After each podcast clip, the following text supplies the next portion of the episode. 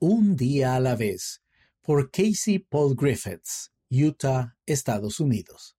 Agradecemos a los maravillosos miembros de nuestro barrio, quienes nos ayudaron con nuestro hijo autista.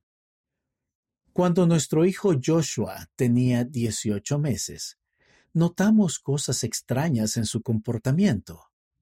Josh podía recitar casi todas las palabras de cada canción de los programas de televisión que veía, pero se demoraba en aprender a hablar.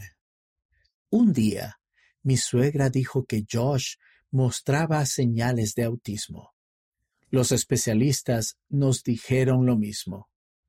Mi esposa, Elizabeth, se sumergió en textos sobre el autismo.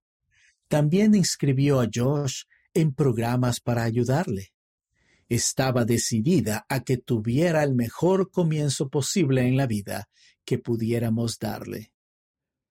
En los días en que me estresaba en cuanto al futuro, Elizabeth me calmaba.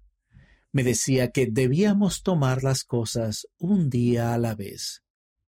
Debemos apreciar cada cosa nueva que Josh aprende, en lugar de centrarnos en todas las incógnitas del futuro, dijo.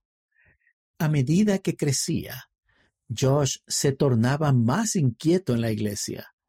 Para evitar que interrumpiera en la primaria o hiciera daño a los niños, lo sostenía en mi regazo. Se movía, rasguñaba y luchaba conmigo durante las tres horas en la capilla. A menudo yo llegaba a casa magullado y exhausto. ¿Por qué no lo dejamos en casa los domingos y nos turnamos para quedarnos con él? sugerí. Si no seguimos llevándolo, respondió Elizabeth, aprenderá que, si se porta mal, puede dejar de ir a la capilla. Yo sabía que tenía razón. Un día, la madre de otra familia con un hijo autista me dijo, cuando Josh cumpla ocho años y reciba el Espíritu Santo, se portará mejor de inmediato. Dudé de sus palabras, pero cuando cumplió ocho años, recibió el Espíritu Santo y sí, se portó mejor, un poco. Al crecer, Josh recibió el sacerdocio, repartió la Santa Cena y aprendió la importancia del servicio los miembros de su quórum del sacerdocio aprendieron un baile de un video musical de la década de 1980 con Josh y lo presentaron en una fiesta del barrio. Nuestro barrio era maravilloso con Josh. Los miembros sonreían cuando él repartía la Santa Cena, mientras hacía algunos movimientos de baile de la década de 1980. Josh tiene 17 años ahora es un músico talentoso que escribe canciones.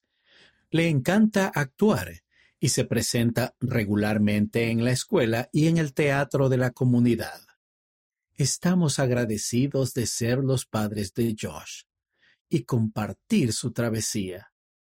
No estamos seguros de lo que el futuro depare, pero estamos comprometidos a vivir plenamente cada día con él.